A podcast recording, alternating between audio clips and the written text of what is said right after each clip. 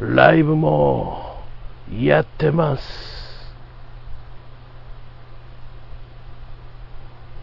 お芝居もやってます。やりたいことあったら気軽に声かけてね。千日前、味噌のビール2回上がってすぐライフカフェバー。プラセボに。今日も明日も飲みに来てね。チャララララララララララララララララランチャランランチャンチャンチャララン飲みに来てねはい、生です。はい、ということで、えー皆さんありがとうございます。お運びいただきましてね。超久しぶり、えーいつ、いつぶりですか、これ。いつぶりなんだろう、ちょっと調べてみましょうね。2月ぐらいじゃないですか寒かったよ、当時ね。え4人という芝居を見に行った後にやりました。2月25日に公開してますもんね、音をね。なので、えー配信はもうちょっと早くやっております。もう全然ね、あれですよ、60日以上更新がないブログには広告が表示されることになってて、広告が表示されておりますね。ね、全然、あの、更新してませんでした。あー何よりもですね、暑い本当に暑いですね。マジで。うちの部屋のね、クーラーがぶっ壊れてまして、2階なんですよね。京都なんですよね。えー窓開けて扇風機の音多分入ってると思うんですけど、扇風機はね、止めたら死ぬんで、え 扇風機あっても死にそうなんですよ。もう本当に、あの最近ね、ずっと夜の仕事をしていて、夜の生のスタジオの仕事をしていたんですね。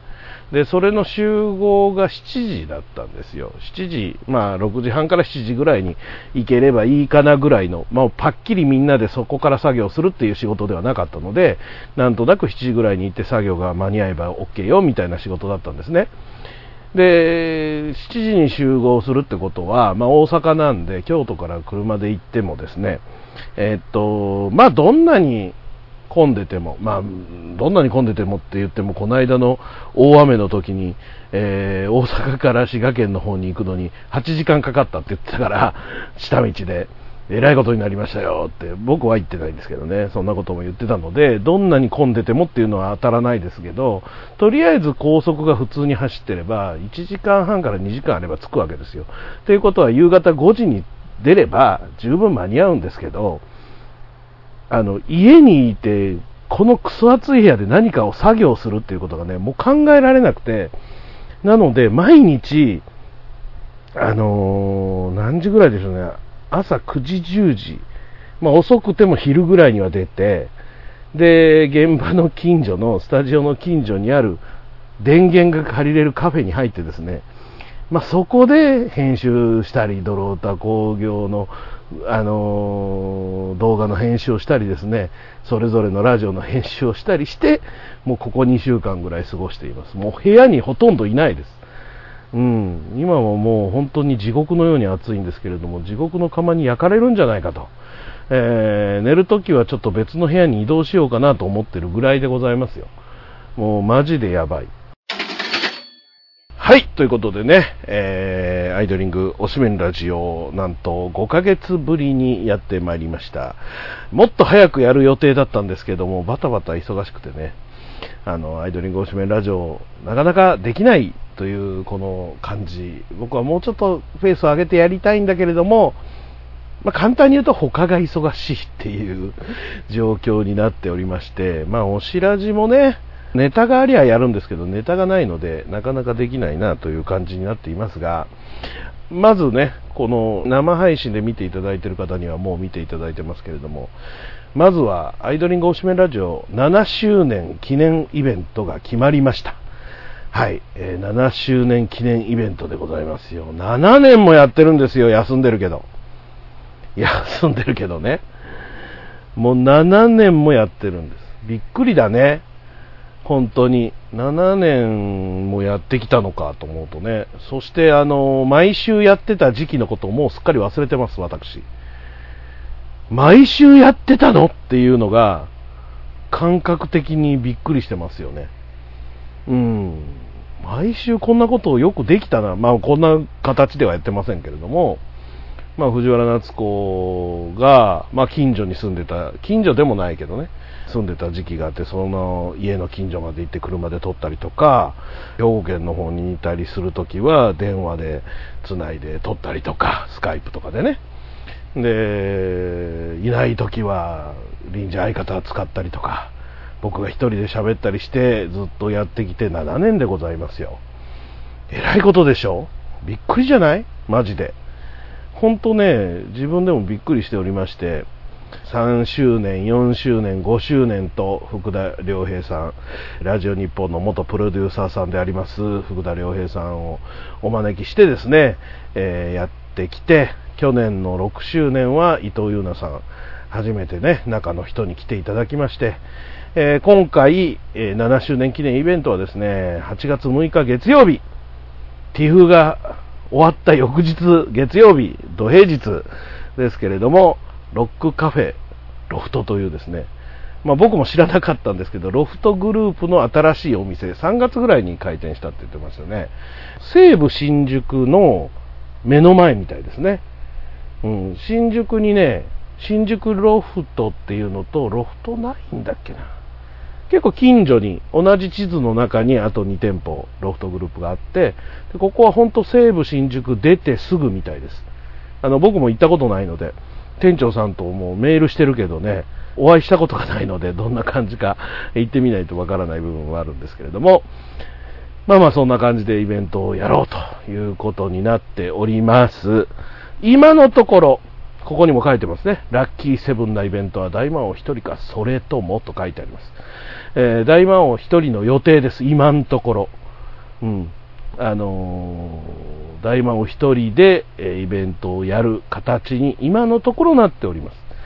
ただ、寸前で、本当の寸前で、バンとひっくり返る可能性を、本当のその雲の糸ぐらいの形で残してあります。残してありますというか、残りました、たまたま。もしかしたらゲストが来るかもしれない。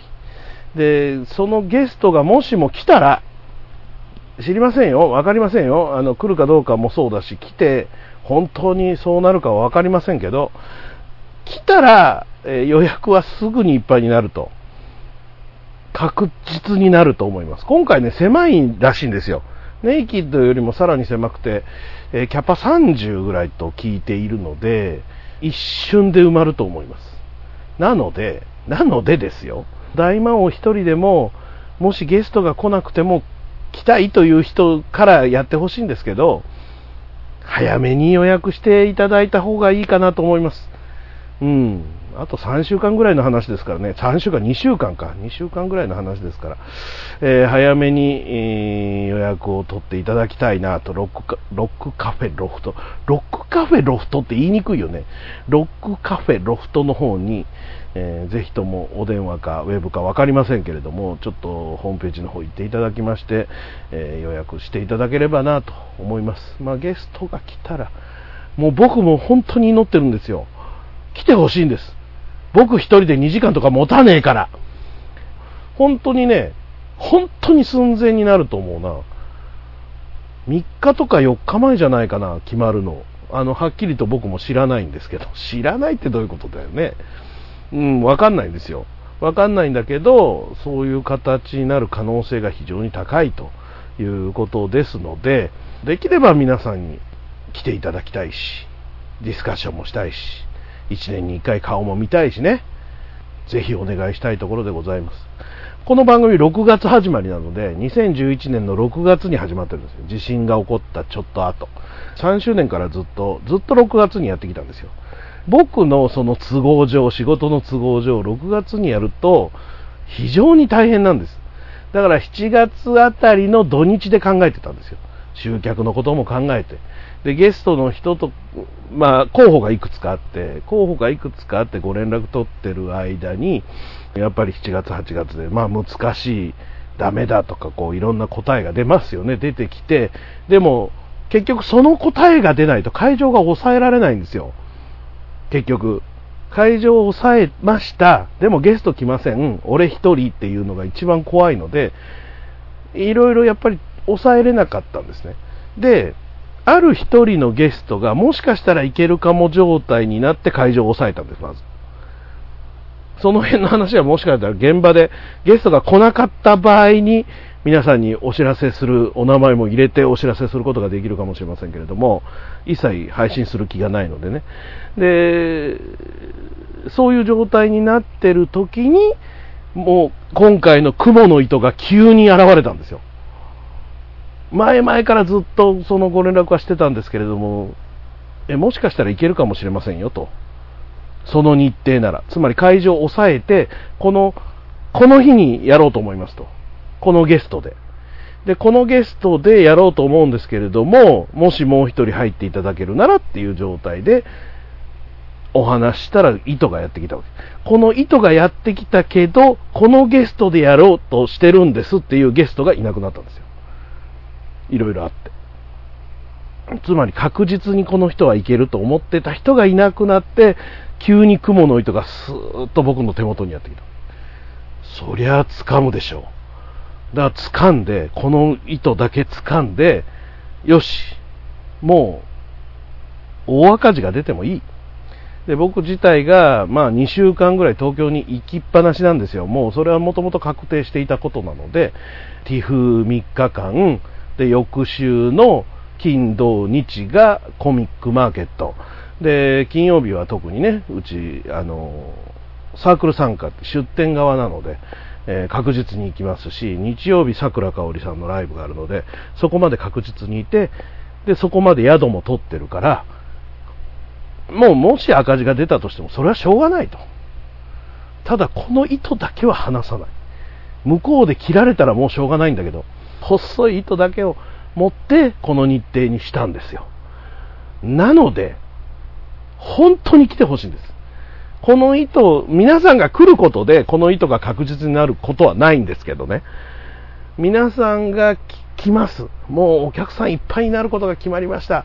じゃあ行きますって話ではないので、この糸が細いけれども確実なものになるのは完全に向こう都合で決まるんで、向こう都合でもし決まったら、その時は決まりましたって出た瞬間に多分予約がいっぱいになるんですよ。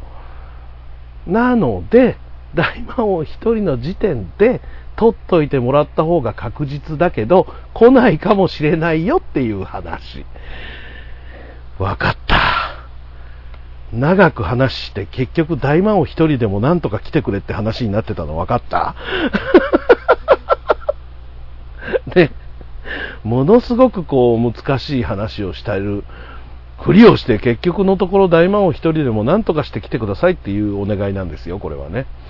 はい。まあそんな感じになってきております。とりあえず7周年記念イベント、スケジュールとか確認していただきまして、8月6日、ロックカフェロフトアイドルにご指名ラジオおしらじなんとなんと7周年記念イベントラッキーセブンなイベントは大魔王一人かそれともオープン18時半、スタート19時半、ウェブ予約で1800円、当日2000円、どちらもプラスワンオーダーは確実にしていただくと。というか、もう僕が一人になった場合、宴会です。もう宴会ですよ。もう車座でもいいかなと思ってるぐらい。もうスタステージとかいらねえだろうって思ってるぐらいですから。みんなで飲みましょう。大魔王ラジオチャンネル。大魔王がお届けしているネットラジオ、すなわち、大魔王のお風呂ラジオ。アイドリングおしめんラジオ。大魔王春郎のグッタイミュージック。ミカド大魔王のオタクの隠れ家。タミちゃん、マオちゃん、微妙な関係。そのすべてが聞ける統合ネットラジオチャンネルです。それぞれの番組の更新に合わせて同時更新中。せーの、大魔王ラジオチャンネル。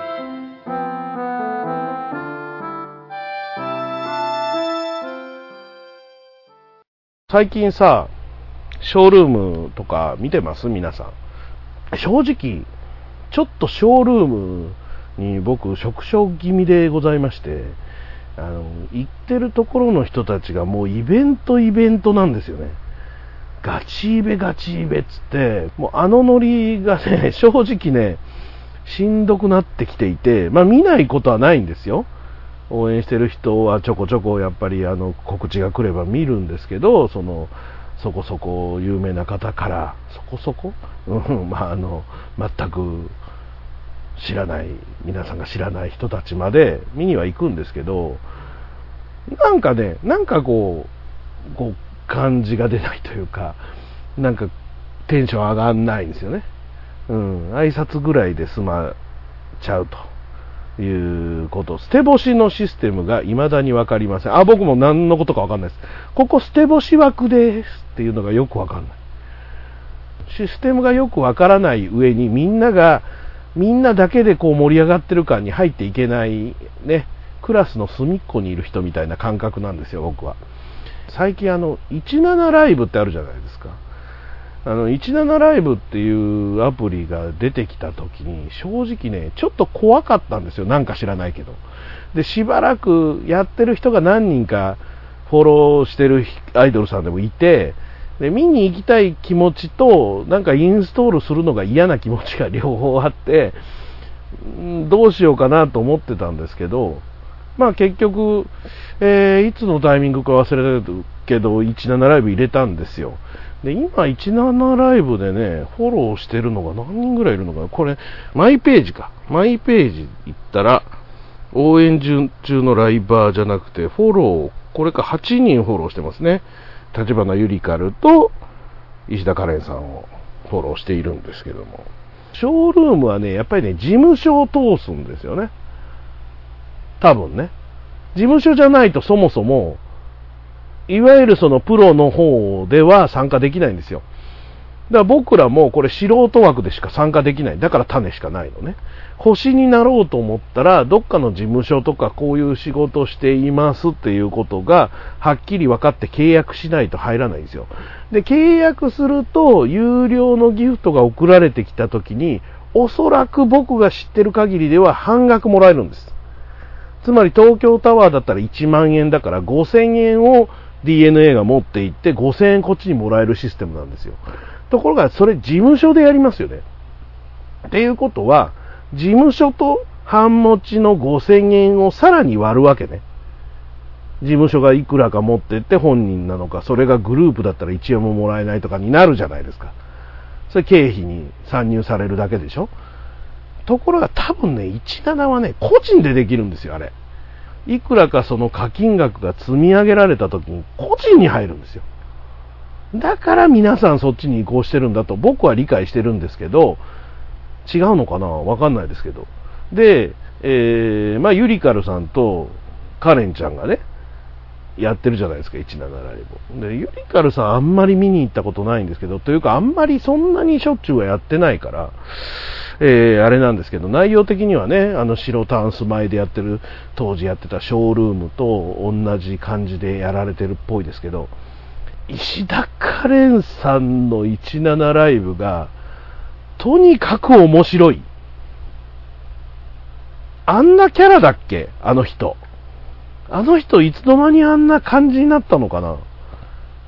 あれはもともとああいう人だったの？アイドリングの時は猫をかぶっていたのか、それとも卒業してやけくそになってああなったのかわかんないんですけど、まあ、とにかく面白い。もう見てもらうしかもう説明難しいんですけどね、面白いんですよ。なんかね、崩壊してる感じ。失礼。失礼ですけど、なんかね、キャラ崩壊起こしてますよ。ずっと八石だみたいな感じ？わかりやすぎかどうかわかんないけど。まあ言ったら、アイドリングの、こう、普通のコーナーをやったり、ね、ファンサマリクエストやってるのに矢が刺さってると思ってください。そんな感じ。なんかね、こう結構いろんな、まあコメントも読んでくれるし、すごくまあ楽しくもあるんですけれども、石田さんさ、歌上手くなってますよね。アイドリング時代より明らかに歌うまくなってて、ちょっと惚れましたね。惚れました？惚れましたはおかしいな。まあでも、すごくこう、いい感じですよ。歌が上手くなってるなーっていうのが何よりの印象ですね。アイドルのキーじゃなく歌えるから、じゃあと。ああ、歌が上手く聞こえるのはね、アイドルのキー、今までだったら、キューピー、キューピー、ドゥーワーって言わなきゃいけなかったところが、低いところで歌っても誰も何とも言わないからっていうのはあるの。あ、それはでもあるかもしれないな。うん。いや、あの人、あのキーで、もう一遍歌ちゃんとやってほしいなと思いますよ。もう一遍ちょっと、ちゃんとボイストレして、そういう歌？だから、だってそれね、マイプルさんとか許されてたじゃないですか。マイプルさんとか別に高いところ必死になって歌ってないでしょ？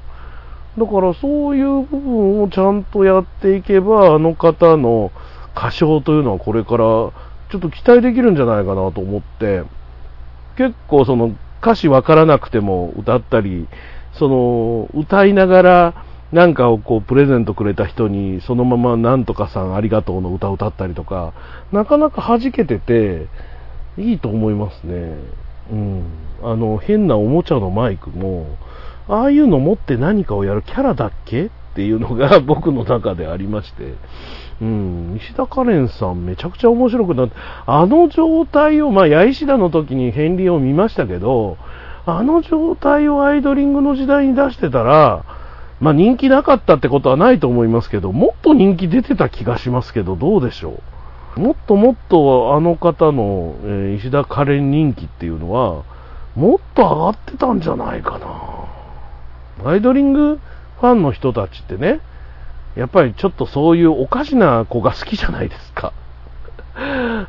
なんか言い方間違った気がするけど、まあ、ちょっとその掛け違えてるような感じの子がやっぱり人気が出るグループだったと思うので、そういう意味では、あの、猫かぶってたのか、本人はそういう気持ちがなかったのか分かりませんけど、そういう部分をもっと前面に出してたら、また違ったんじゃないかなという気はしますね。うーん。カレンさんってまだもちろんボックスにいらっしゃるんですよね。いいえって何？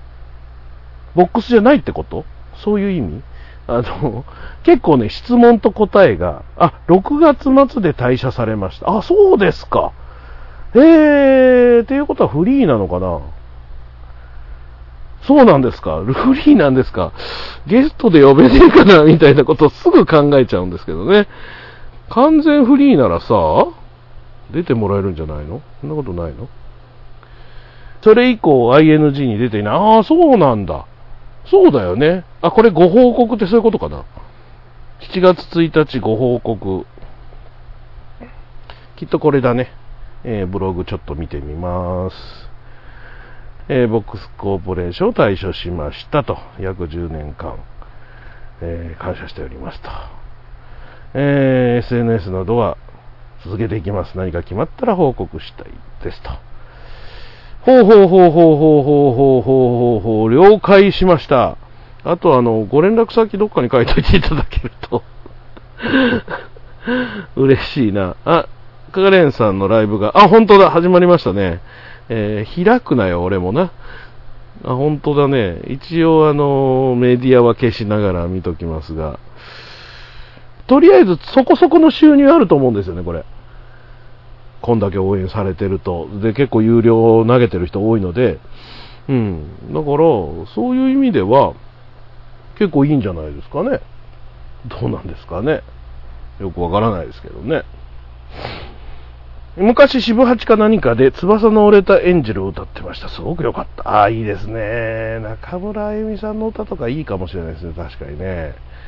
事務所ってね、難しいんですよ。事務所は本当に難しくて、事務所に入ってることが、いい方に向く人は本当にいいんですよ。ところが、いい方に向かないまま進んじゃうと、腐っていくので、腐っていく前に対処して、自分の力で何とかすると。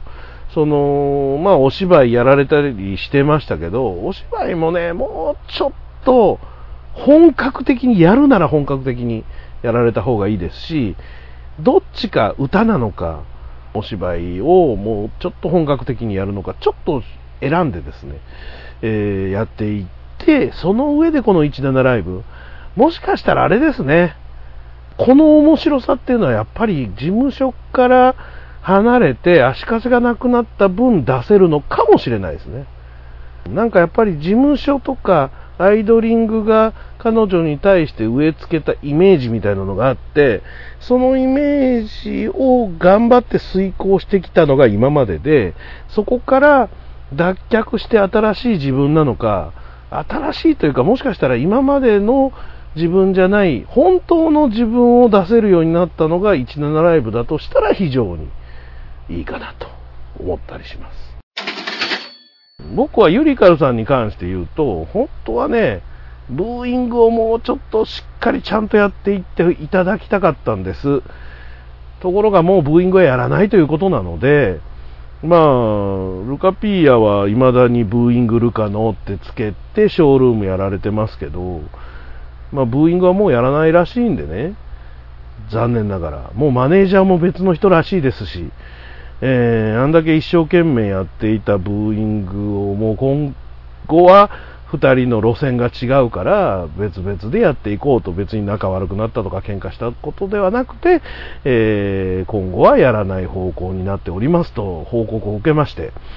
なんとこれねアイドリングの残党の中で音楽をちゃんとうんこのちゃんとが難しいんですけどえーしっかりと、ああ、これも難しいな、えーやってるのがもうベスティムさんだけになっちゃった。あの、一応梅子さんも入れたいんですけど、ちゃんと、あの、ベスティムさんだけになっちゃってるので、そこが残念だなと思うんですよね。ブーイングさんが一番しっかり活動されていた印象だったので、えーメンテナンスとかができても、やっぱりブーイングだけはまた違う路線でしっかり自分たちを持ってやってると思っていたから、うーん、もったいないなと。いや、でももうほとんど無視されてたはずなんですよ、ABEX の本体からは。2人の路線変更もそうだけど、おそらくマネージャーを変えようということになって、そこなんでしょうね。うん、まあ路線を君たちちゃんと整理しましょうっていうことの上で、ブーイングはもういいんじゃねえの？ここまでやったんだったら。満足したろ？っていうことでしょ？つまり。うん、ルカピーヤの DJ ももうやらないのかな？まあどっちかっていうとグラビアの方で頑張るらしいので、えー、もったいねえなと思っております。まあ結果ね、メンテナンス一族であるベスティムだけが音楽活動してると。で、自分で勝手にやってらっしゃるだけですけれども、梅子さんが、そこにいるという感じなのがちょっと残念ですよね。まあ、やっぱりマイプルさん、毎回ね、えー引退されてからずっと言ってる気がしますけど、マイプルさんの引退と、そして競馬のことしかしなくなった、えールーリーさんがすごくもったいないなと。これから先いろいろ追っかけていく中でも、その追っかけれる人が減ってきたなという感じがありますね。タイヤガーデンサイトまあ、僕が北大阪タイヤさんにお世話に最初になったのは今から1415年前でしょうかね。その当時ダートトライアルという競技会をやり始めているところでで腕のあるしっかりとしたところでやった方がいいよというアドバイスで紹介されたのが北大阪タイヤさんです。本当に信頼がおける普通に街中を走るだけではなくて競技でスタートストップ曲がって走ってみたいな泥だらけの中をどこどこ行ってというところでたった1分や2分の競技会ですけれどもそこでしっかりとしたものをしかもこれならこうした方がいいですよっていうアイデアも盛り込んでいただける社長はじめね皆さん社員の方々の腕を信用してここまでお付き合いさせていただいてきております。まあ、競技会をやめてしまった今ですけれども北大阪タイヤさんの腕と実績と新しいものを見る目確かに信頼がおけると思いますので大阪モノレール豊川駅近く佐川急便前あなたの街のタイヤ屋さんタイヤガーデンサイトさて、えーということで話題を変えまして、まあ一夜未休終わりましてね、結構経ちましたね。最終回、一応生で聞いてたと思うんですよね。今日ちなみに結婚報告会を聞いてました。録音したやつを。録音したやつそれ聞いて、えー、最終回もう一遍聞こうと思って、今日時間なくてね、全部そこから最終回までを聞いてからこの収録に挑もうと思ってたのに、結局聞いてないです。一網 Q という番組が終わったことは非常に残念ですよね。やっぱりアイドルのラジオ番組って、それはハロプロとか AKB とかね、それぞれやられてますけど、おそらく、その、そうじゃない、いわゆるメジャー級じゃない人たちの中で、初めてやった、しかも単独一人で、初めてやったラジオっていうのが一闇級なんじゃないかなと思うんですよね。まあ、ラジオ日本っていうのは、当時、まだアイドル番組多分一個もなくて、あそこは、巨人と競馬と演歌と、そういう曲なんですよ。アイドル番組なんか一個もなかったんですよ。で、その中で、福田良平さんがね、当時プロデューサーをやられてて、いろんな番組、新しい番組を作ろうという時に、一夜幹を作ったと、僕は理解してるんですね。あの、どこまで合ってるかわかんないですけど、まあそういう感じだと思うんですが、すごい先見の明でしたね。いやもうこれだけはもう本当に感心しますよ。うん、素晴らしい目をしてらっしゃったんだなと思ってね。で、まあ3周年、4周年、5周年と来ていただいて、ほとんど配信してないんですけど、あの、現場に来ていただいた方は、福田さんのお話、いろんな話聞いてくださったと思うんですけど、本当にアイドル界に対して、なんていうのかな、上から目線でアイドル使ってやってる感じじゃなくて、アイドルをちゃんとリスペクトして、その中でいろんなことを自分ができることをやり続けてきた人だと思うわけ。あの、これ、菊池亜美会とか、ね、えー、一亜美球会と思われがちですけど、福田良平会ですからね。ここまで生き残る以上の成果を。うん。だから、なんていうのかな。まあもちろん、結果的にアイドリングでも一番成功したのはアミミだと思うし、で、えーアイドル界全体を見ても、AKB とかを除けば、一番バラエティとかにも出てるのはアミミなんですよね。結局ね。だからそこの部分っていうのはやっぱ外せないと思うし、そこの部分を育てたのは増野さんでもあるけれども、何よりもやっぱり福田良平さんだと思うんですよね。で、その前にニュース371アイドルとかやってましたけど、今みたいな感じじゃなかったもん。僕はあの、アイドリング知る前に、ニュース371アイドルっていうのを見てましたが、もともとミラッチョがやってて、ミラッチョ面白かったんですよね。この子なんだ変な子来たなと思って見てたの。で、それを継いだのがアミミで、まあ面白いんだけど、なんか、なんか違うなと思って見てたんですよ、その当時。ところが、まあアイドリングを知って、で、まあ地上波にも出るようになって、あの伝説の泣いた回ね、地上波出てるから調子乗ってると思ってるでしょって泣いた回ね。あの、アミトークね。ああいうのを経て、彼女は本当に大きくなったんだけど、もちろんニュース371アイドルであり、アイドリングであり、そういういろんなところで増野さんであり、いろんなところで育てられましたけど、一網級で育った部分っていうのがすごく大きいと思うんですよ。まあ、努力の甲斐があって、アミミの場合は、ラジオでもとどまらない。テレビのアイドリングでも育つ。で、いろんなことを踏まえた、なんていうのかな、浅く広くみたいな部分を持ってるんだと思うんですよ。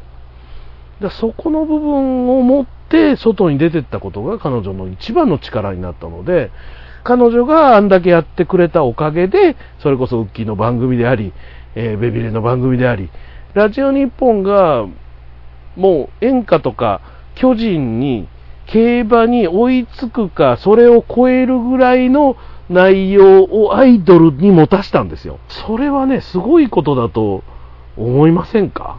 アミミであり、ナインで、ウミニーではなくウッキーであり、まあ、ベビレはまあ、あの5人の中だったらあの2人になるのはまあ分かりやすいんだけれども、そういう部分をちゃんと精査して、まあ、全部が全部福田さんがキャスティングしたとは思ってませんけど、そこの部分っていうのはすごくよくできた曲であり、その曲をそうした名プロデューサーだったなと思うんですよね。今はもう別の部署にいらっしゃるらしいので、制作畑ではないらしいのでね、え今後戻ってこられる可能性もあるからわかんないですけど、これ以上の何かを後進である人たちが生み出せるのかっていう部分っていうのは、まあ、注目したいところですよ。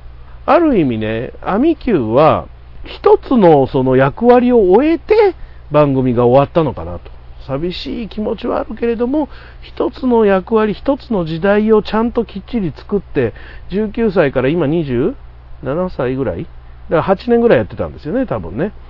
一つのそのラジオ日本のアイドル番組、アイドルラジオを牽引してきた役割はここで終わったのかなと、そういうふうに思って見ていますね。はい。ということで、ここで、えー一夜未休で、えー馴染みの人に、馴染みの人？その、一夜未休を聞いていたら、えー毎週ほぼ必ず名前を聞く人に電話をしたいと思います。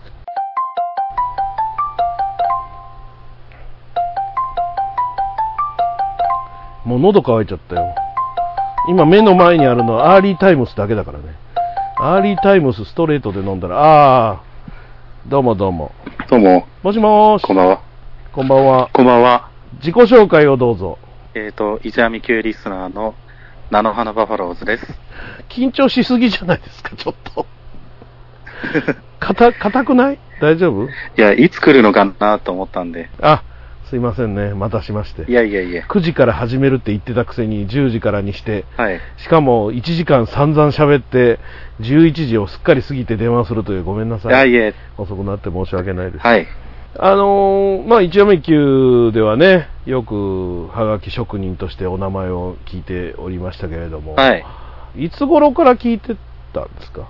僕は2012年の4月から聞いてます。おー。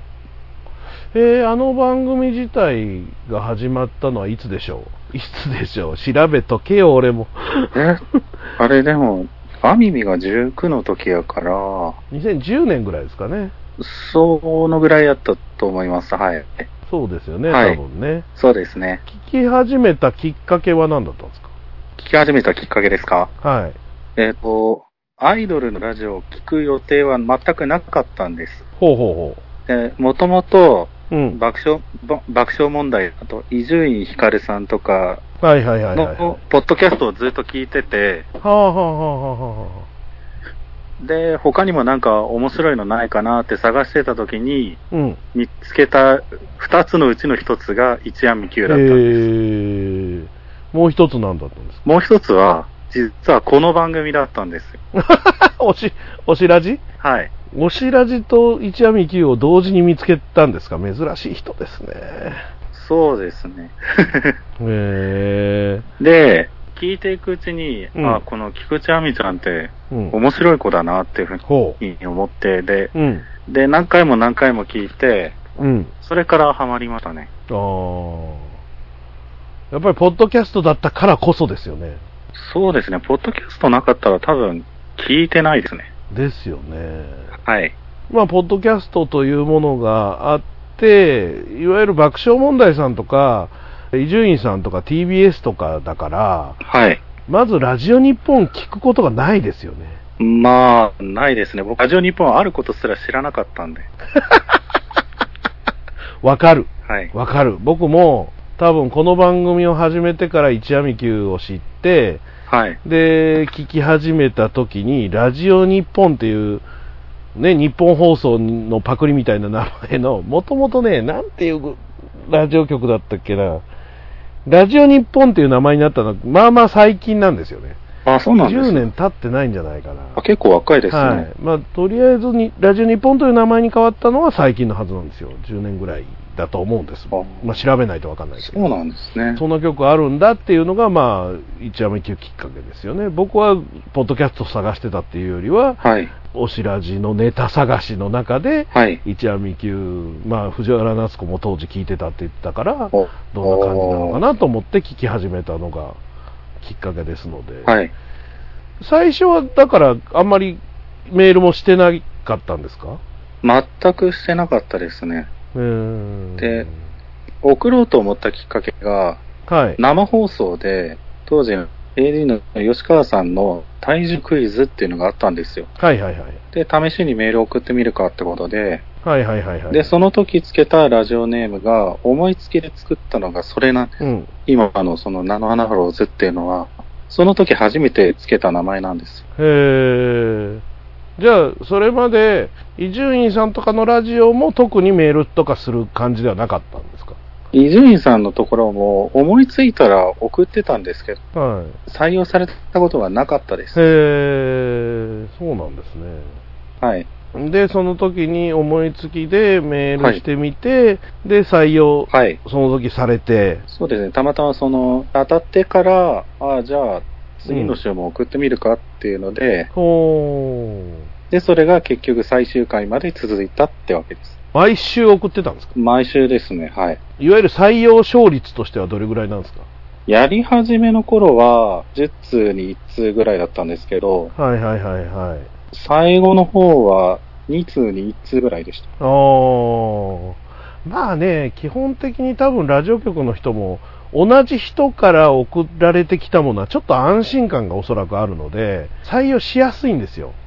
で、初めてですも採用はある程度しやすいんだと思うんですけど、はい。初めてですと、あと、まあそれが何回か重なって、この人レギュラーだよねっていうお名前って一万、アミキューでも何人かいらっしゃいましたよね。そうですね。えーはい。九州リンガーさんとか、はいあと、どなたかな、まあ何人か多分いらっしゃると思うんですゆりパパさんですかねいや、そうだ、ゆりパパさんもそうですよね。だからそういう人たちのはやっぱ採用しやすいし、毎週1個は混ぜとこうぐらいの感覚は多分あったと思います。そういう、かもしれないですね。うんはい。もちろん内容が全く面白くないメールが100通来ても採用はしないとは思うので、もちろん内容の精査はしてるとは思うんですけど、やっぱりその2通に1通、はいどっちか面白い方を採用しようみたいな感覚はあったかもしれないし、で、例えばコーナーにメールをしてるとしたら、弾幕が薄いところ、はい。いっぱい来てるとこじゃなくて、ここちょっと薄いから菜の花さんをこっちに混ぜとこうとか、多分感覚はある気はしますよ。はい。だから、ラジオのこと考えると、そうかもしれないですね。菜の花さんって、アミミとの個別握手とか、はい。イベントで会ったりとかはしてますよね。そうですね。はい。合ってます。その時に、あの、菜の花バファローズですっていうのはこう言うんですか？握手した時に言いました。おお。アミミの反応はどうでした？あ、あなたがっていうような、なんか目、ああの大きい。い目がさらに大きくなるような。いいっすね。はい。そういうのが一番楽しい瞬間ですよね、多分ね。いや、すごく嬉しかったです。それだけ送ってるからもう印象に残ってて、プラス繋がっていくっていうのは絶対あるので、はい。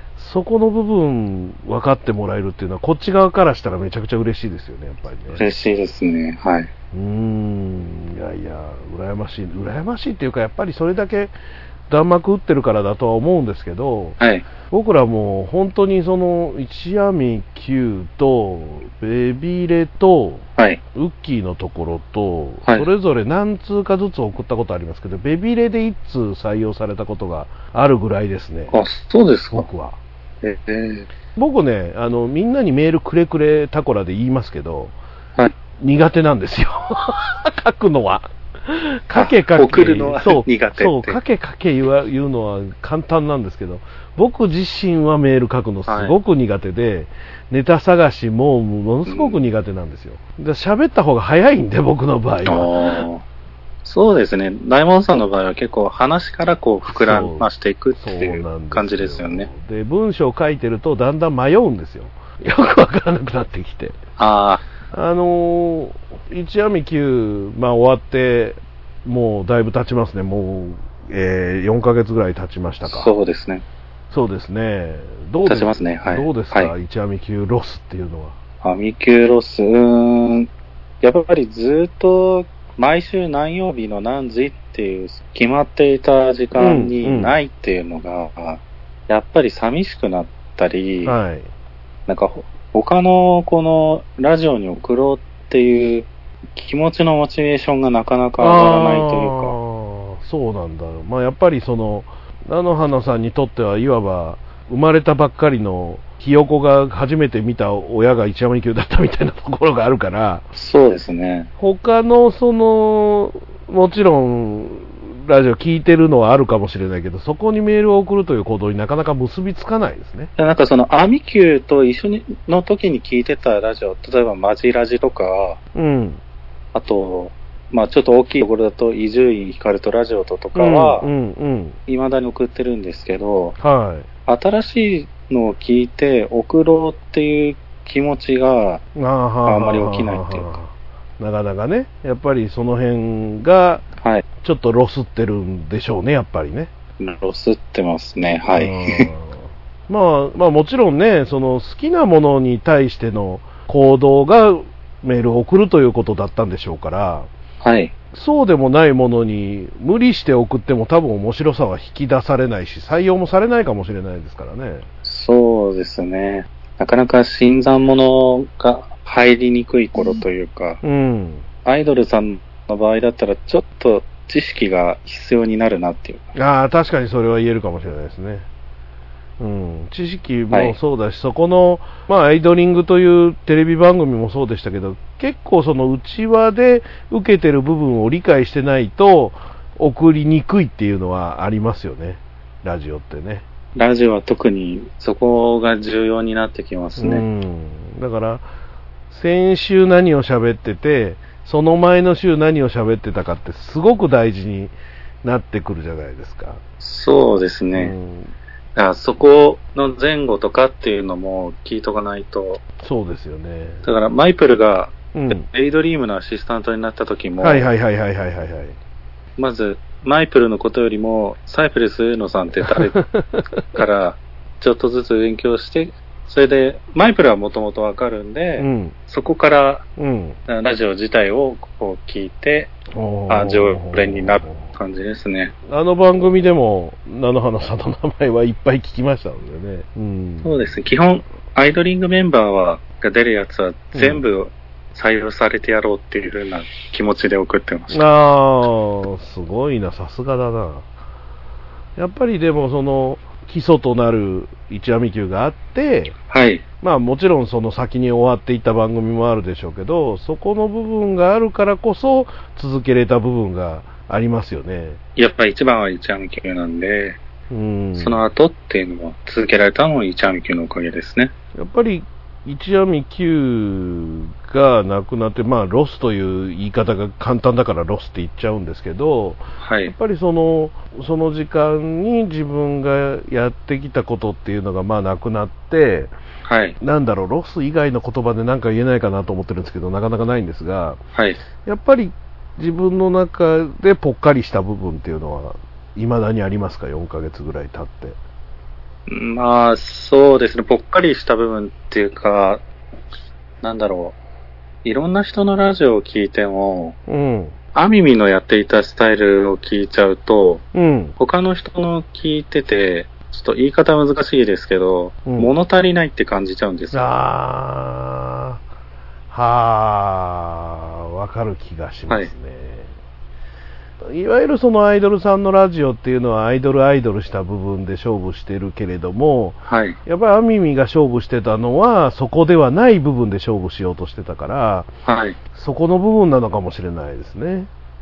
やっぱりねそうですね。まあでも、あれですね。まあ僕自身は、まあそのポッドキャストで同時に僕のこの番組も見つけていただいたってことですけど、はい。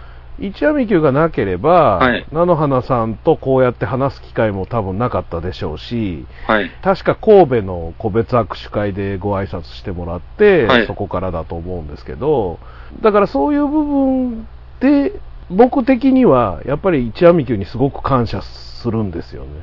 そうですね。一アミ級なかったら、リスナーさんと会えたっていうのも一個大きいんですよね。そうですよね。はい。もちろん僕はこの番組を自分で始めたからこそ皆さんに認知してもらえたんですけれども、はい菜の花さんはやっぱり一網級で皆さんが名前を聞いて、まあこういうショールームに来ていただいても、あ、菜の花さんいらっしゃるってわかるじゃないですか。はい。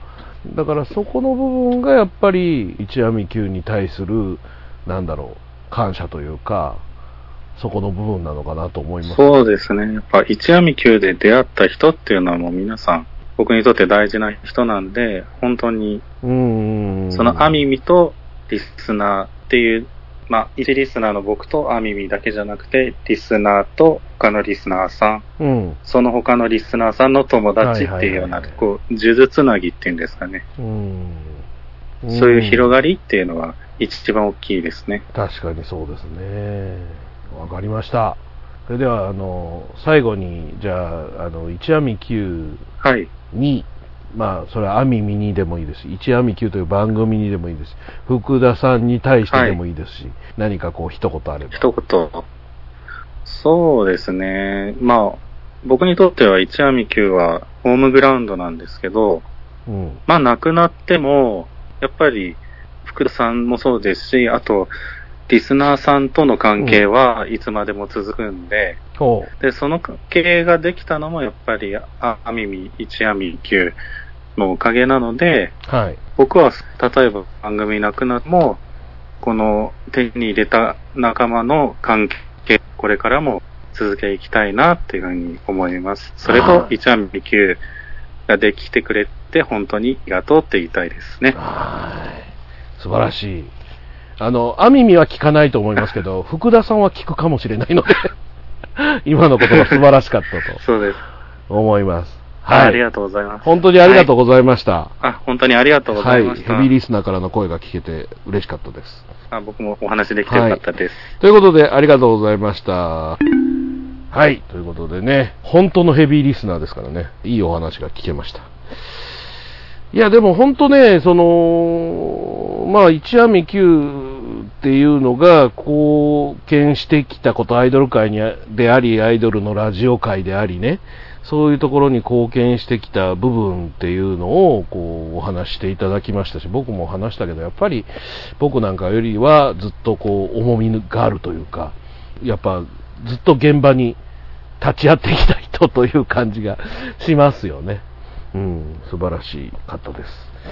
まあ、あの、番組が終わったことに関しては、まあ僕も内容知ってるわけじゃないですけど、まあ、アミミの、その拠点というか、まあ2月のその結婚発表の回で言ってましたけど、妊娠とかしたら大阪に完全に住んでっていう形にしたいと。で、今も大阪を中心にいて東京に出ていくみたいな形になってる、すでにね、その結婚しましたっていう報告の時にすでにそう言ってるってことは、もうほぼほぼ大阪にいるんだと思うんですよね。で、仕事がある時だけ東京に行くと。拠点が東京にもまだ家があるとしてもですね、えーそういう形になったからこそ、ある程度仕事を整理していく中で、整理の一番目に来たのが一網級だったのかなと思ったりはしています。だから、ラジオ日本の方が、それではスケジュール組めないからやめましょうって言ったというよりは、ちょっとこれから先こういうその生活拠点が大阪になったりするので、申し訳ありませんけどっていうことがあったのかもしれないなと思ってます、今のところ。で、アミミのそのスケジュールとかよく把握してないんですけど、これから大阪の仕事増えていくんじゃないかな。大阪拠点で大阪のロケ、ロケというかスタジオの仕事？いっぱいありますから、もちろん。特に朝日放送あたりとかね。えーいっぱいありますので、関西テレビとかでも関西で撮ってる番組っていうのはいっぱいありますから、そのあたりの仕事をこう増やしていく方が、アミミのその生活の拠点としてやりやすいですし、最近ね、例えば岡村さんとかさんまさんとかもそうですけど、その東京中心の、まあ、さんまさんはずっとやってらっしゃるんですが、あの東京をやりながらも絶対大阪の仕事は辞めないっていう形。で岡村さんなんかも東京を拠点にしてるけれども一つ大阪のレギュラーを持つっていうのをずっとやってらっしゃってそういう形のタレントの生活基盤の作り方っていうのがこれからね定番になっていく気がするんですよ。大阪だけじゃないけど。えー、もちろんサンドイッチマンさんは仙台の方に番組持ってらっしゃったりして、そういう生活拠点は東京に置いてても、そういう地元に帰って仕事をしたりとか、逆にもう地元、柳葉さんなんかそうですね。まあ俳優さんはやりやすいんですけどね。俳優さんはやりやすいんだけれども、秋田にもう実家というか実家の方に、えー拠点を移してらっしゃって仕事がある時だけ東京に来ていると。その生活がね、できるようになったんですよ。昔はもうそういうの飛行機でしか飛べなかったのが、まあいろんなところに新幹線で行けるから、結構そのやりやすくなってると思うんですよね。もちろん飛行機もまあまあ飛んでるから、だからこそ酒井ひとみさんなんかはね、えー地元まで戻って仕事できるわけですけど、また一闇級から外れちゃいましたけど、本当その菜の花さんが言うように、一闇級がもたらしてくれた出会い、僕自身も推しメンラジオというこの番組があるけれども、その、一闇九とか、そのそれぞれの活動があったからこそこの番組は続けられたし、一闇九のネタって結構あったと思うんですよ、初期特に。うん、一応、曲がりなりにも網見推しだったはずの、えー藤原敦子さんが、僕は嘘だと思ってるんですけどね。網見推しだったっていうのは嘘だと思ってるんですけど、一応網見推しだったらしいので、そんな彼女がいたことでいろいろやってた部分もあるし、まあ、役割を終えたとか、その大阪拠点になったからとか、その辺よくわからないですけれども、やっぱり一網九とか、まあ僕はもう、アミミより何より福田さんにもう本当に感謝してもしきれないという感じがね、まあイベント出ていただいたっていうのもあるし、うん、それぞれやっぱり僕が思ってる部分っていうのは、うん、そのあたりかな、という気がいたします。まあ、ミキューを継ぐようなラジオがね、えーアイドリングメンバーであろうがなかろうが構わないんですけれども、えーまた新たにああいう感じの何かが生まれたらさらに嬉しいなと思ったりしております。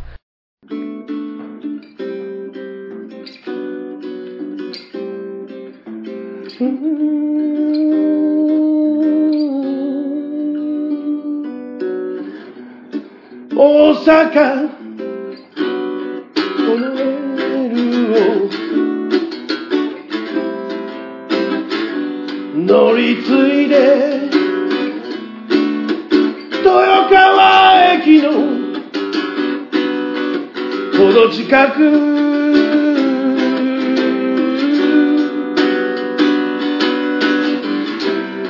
そこが北大阪タイヤ。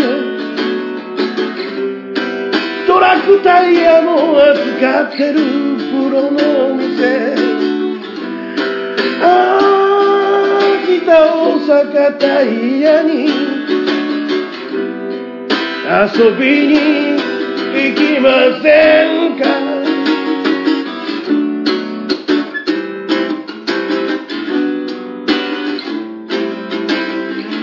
いつでも素敵な天さんがあなたを待ってます。タイヤのことなら。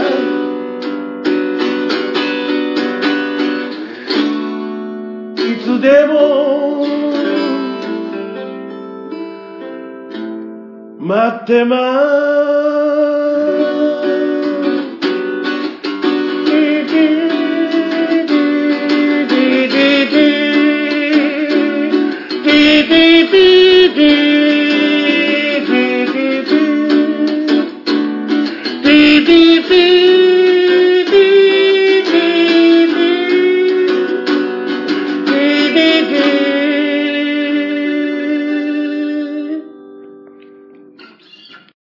あのメールはいただかなかったんですが、質問箱の方に質問いただいたので、それを多分2通ぐらいかな、推しメンラジオ向けだなと思うようなことが2通ほど来てましたので、えー読んでいきますが、今年ティフは行かれるのですか？行くのであれば、今注目のアイドルを教えてくださいと。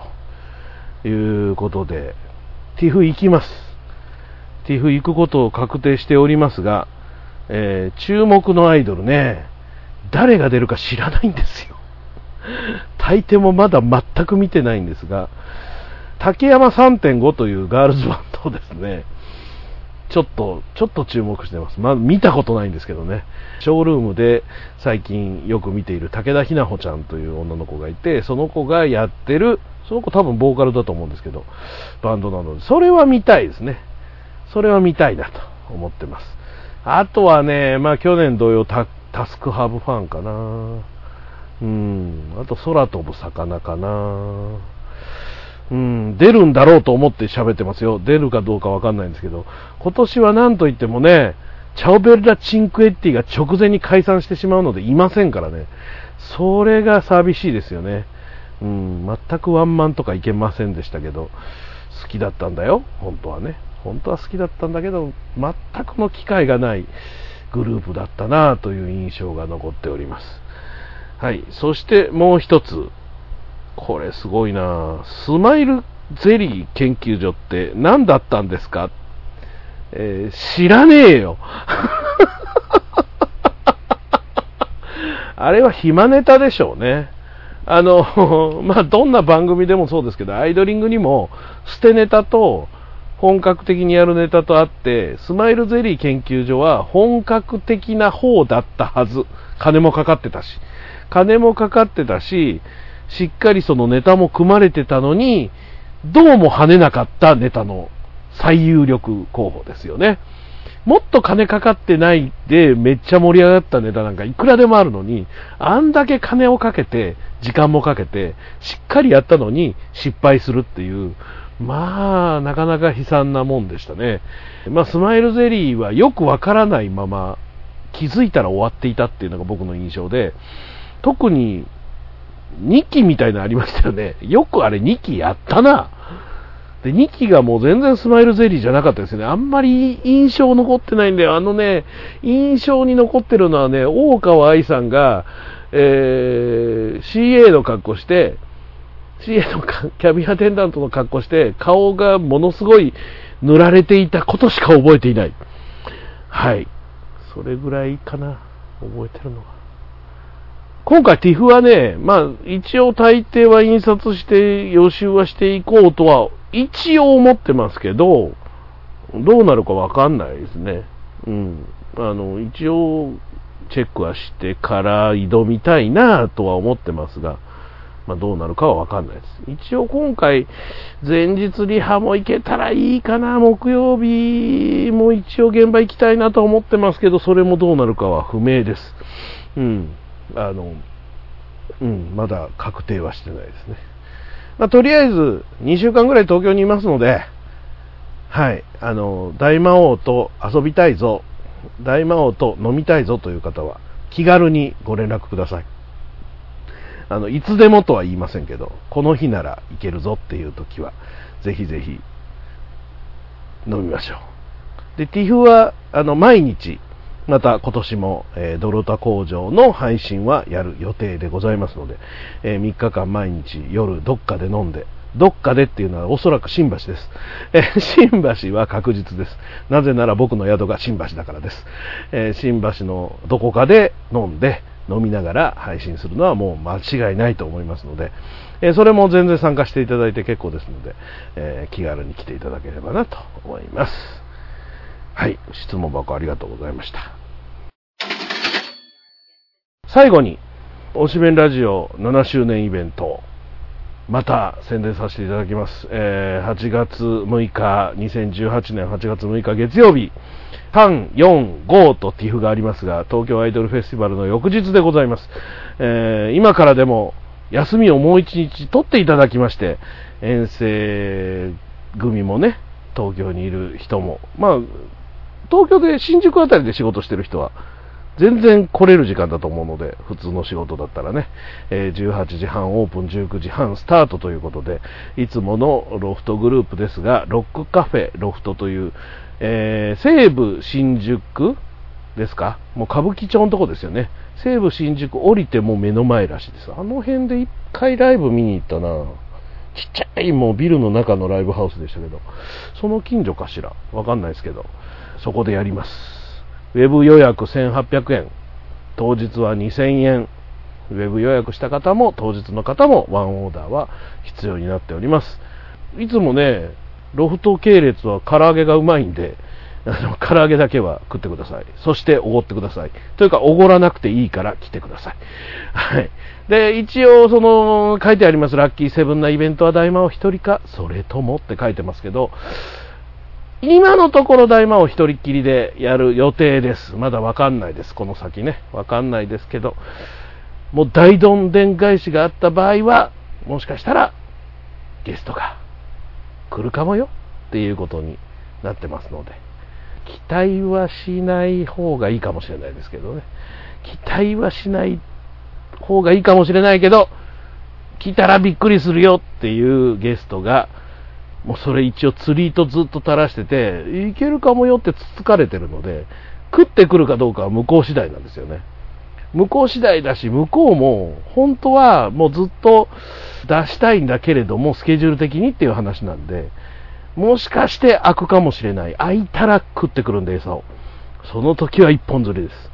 その一本釣りした場合は30人の席は一瞬で埋まると僕は思っているので、ぜひとも、今のところ名前は言いませんけど、もし来なくても当日来た方には名前言います。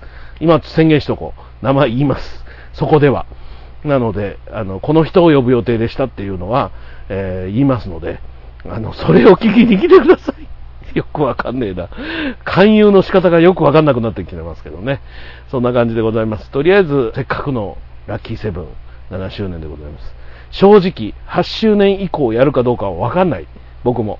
まあ、7周年もやらないでおくという可能性もあったので、うん、8周年はやるかどうかわかんない。ラジオ自体もこの先どうなるか正直分かってないので、できるだけ続けていきたいとは思ってますけど、皆さんのお力添え次第でどうなるかは分かりませんので、ぜひとも今回成功に導いて、で、次に続けたいなと思っております。まあ、ちなみにね、ボックスコーポレーションを辞めて事務所に入らなかった場合は、石田カレンさんをなんとか招聘したいと思います。できんのか、そんなこと。できるかどうかはわかりません。常にできるかどうかわからないことにチャレンジするのが大魔王ラジオチャンネルでございますので、なんとかかんとか、いろんなところにチャレンジしていきたいと思っております。えー今回5ヶ月空いてしまいましたけど、次はちょっと早めにしたいかな去年のね、ゆうなさんの回もね、編集しようと思って結局編集してないという。ちょろっと配信できるところを配信しようと思って1年経っちゃったので、あれはもう完全なお蔵入りです。えー現場来た人だけが楽しめた回になっております。僕も聞き直してませんけど、なかなかの回だったと思いますよ。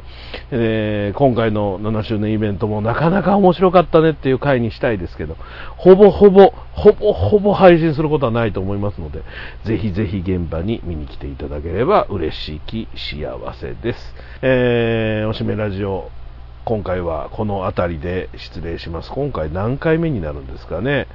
えーっと、前回が227回、そんなにやってたの？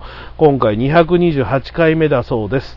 えーアイドリングおしめんラジオ、また次回、いつか、いつになるかわかりません。いつかお会いしましょう。それではまた、大魔王でした。この番組は、あなたの街のタイヤ屋さん、タイヤガーデンサイトでおなじみの、北大阪タイヤの提供でお送りしました。